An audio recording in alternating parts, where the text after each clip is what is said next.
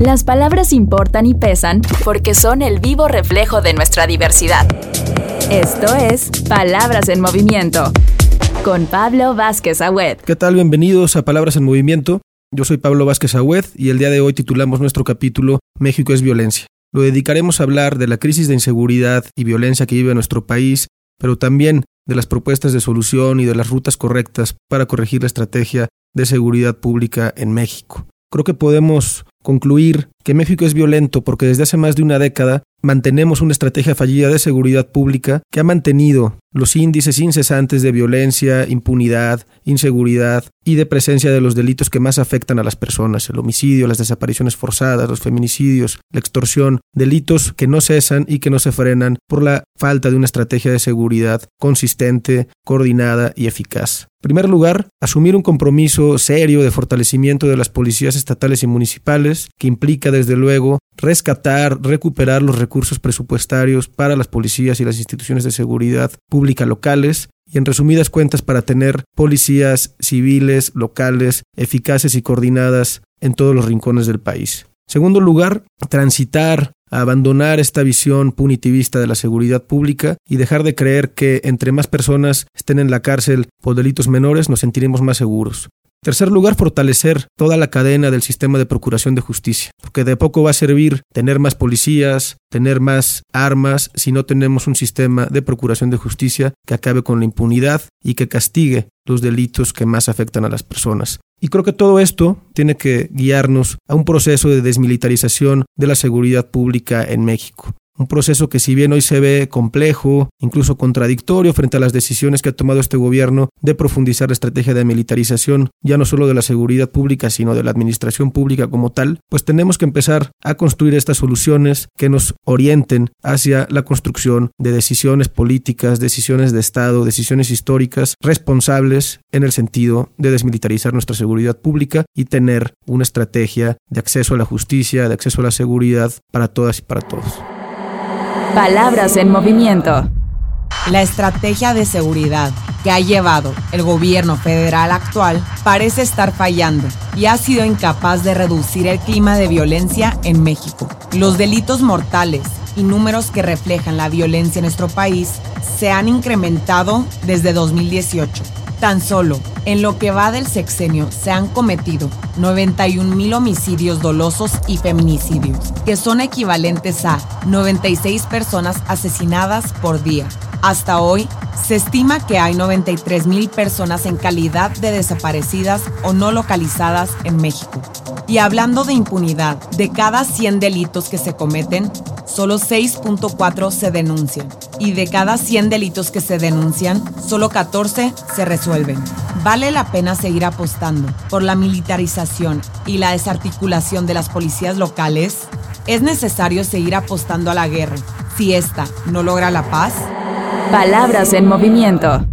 Me gustaría conocer cuál es el estado en el que ustedes ven la situación de seguridad de nuestro país. ¿Y a qué atribuirían esta alza, Charlie? Este, ¿Cuál es el panorama? ¿Cómo ves tú? Una estrategia fallida continuar con la militarización del país, no solamente continuar, sino todavía darle más atribuciones a las Fuerzas Armadas y a la Guardia Nacional, en lugar de fortalecer una policía municipal, que son los primeros correspondientes. Ahí está la falla. Y el primer buena voluntad de cualquier gobierno es en el tema presupuestal. Y si vemos, por ejemplo, un presupuesto que se incrementa para el 2022 de cerca del 60%, que estamos hablando de 25 mil millones de pesos a, a las Fuerzas Armadas, pero es para cuidar 49 aduanas, es para que sigan en el aeropuerto de Santa Lucía. Las Fuerzas Armadas están violentando a los derechos humanos de, en las fronteras en lugar de estar atendiendo lo más importante que es la vida y la seguridad, la paz de las personas. Pero Charlie, ¿tú por qué crees que este gobierno no, no, no cambió la estrategia, no? Si además fue uno de los compromisos que hizo López Obrador cuando era candidato, en el sentido de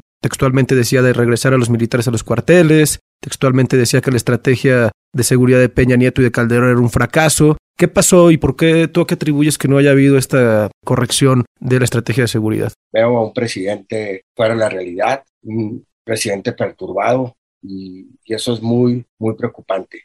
Si el 80% de los crímenes vienen vinculados y van en aumento crimen organizado, no hay acciones claras ni señales de que el presidente quiera atender y atacarlos.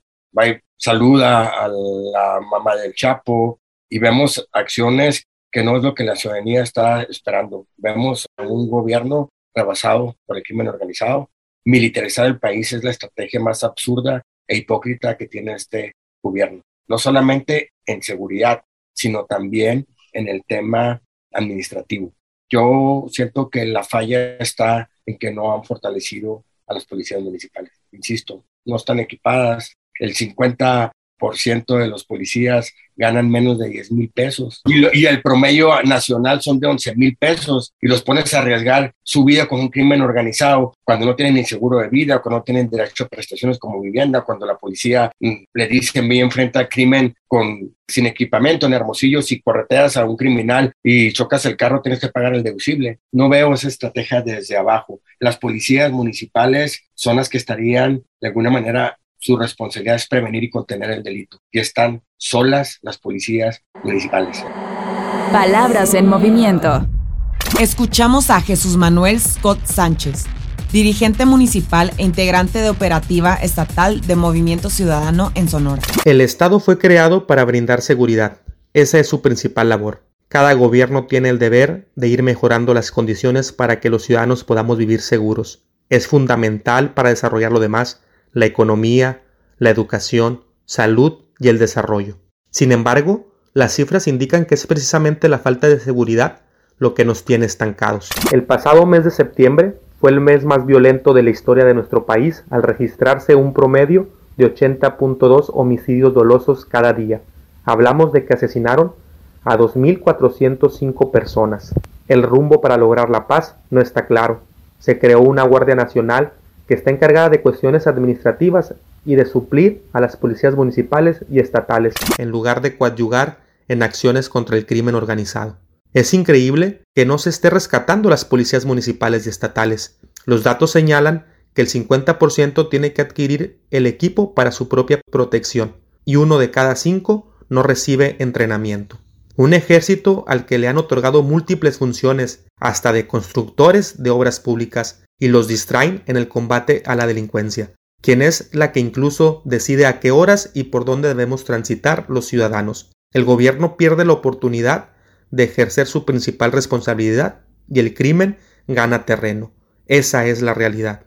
La cifra negra en México es del 93% de las víctimas mayores de 18 años, que son más de 21 millones, no denunció o no le fue abierta una carpeta de investigación por falta de confianza en las autoridades o pérdida de tiempo. Esta es la realidad de México y de los ciudadanos que no confían en sus autoridades. Aspirar a vivir en libertad es vivir con seguridad y tener la oportunidad de salir cada día con la fuerza de construir un mejor futuro. Eso lo debemos exigir, nunca cansarnos de exigir. Nuestro papel como ciudadanos es alcanzar el gobierno que nos merecemos y ellos deben de rendirnos cuentas. Palabras en movimiento. Encuentra nuestro podcast Palabras en Movimiento en todas las plataformas de streaming. Suscríbete. Las palabras separan, pero también nos unen. Esto fue Palabras en Movimiento con Pablo Vázquez Agüed.